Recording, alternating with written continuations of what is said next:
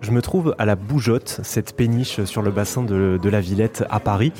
Elle s'appelle la Bougeotte parce que euh, elle n'est à Paris qu'un certain temps. En été, elle part en Bourgogne via euh, les fleuves et les canaux.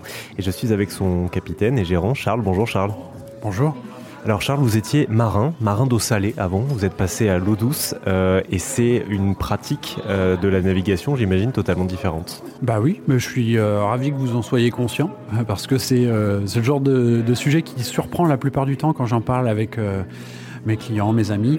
Euh, on est persuadé que lorsqu'on a conduit un, bateau euh, en mer, euh, la navigation sur les canaux, sur les, rivières se fait les doigts dans le nez, alors qu'il n'en est rien du tout, en effet. C'est vraiment un, métier différent qui demande une agilité qu'on n'a pas forcément en mer. C'est-à-dire que rentrer une péniche qui est vraiment ajustée à son écluse, quand je dis ajusté, c'est-à-dire que là, ce bateau fait 38 mètres. Euh, de l'arrière, je dois rentrer le nez avec 7 euh, cm de marge de chaque côté. Donc euh, ça demande une agilité assez importante que j'ai appris notamment avec un, un fameux marinier avec qui j'ai fait mes classes. Donc le fameux marinier, c'est Joël Gaillot, avec qui je suis ravi de rendre hommage. Des chouettes moments passés avec cette personne euh, qui a connu euh, la navigation fluviale depuis, euh, bah, depuis sa plus tendre enfance, sachant qu'aujourd'hui c'est quelqu'un qui a, qui a, un peu plus de 70 ans. Donc j'ai eu le droit à des histoires extraordinaires.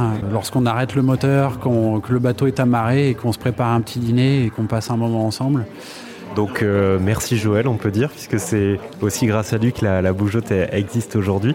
Si vous voulez euh, venir boire un verre, puisque c'est aussi une, cave à vin et un restaurant, eh bien n'hésitez pas à venir euh, quai de la Loire, à côté du cinéma MK2. Et puis dépêchez-vous, puisque en été la bougeotte reprendra le large en direction de la Bourgogne avant de revenir en automne à Paris. Merci Charles. Merci. Ça vous a plu? Vous en voulez encore? Il y a en ce moment des milliers de podcasts 100% positifs qui vous attendent sur l'application AirZen.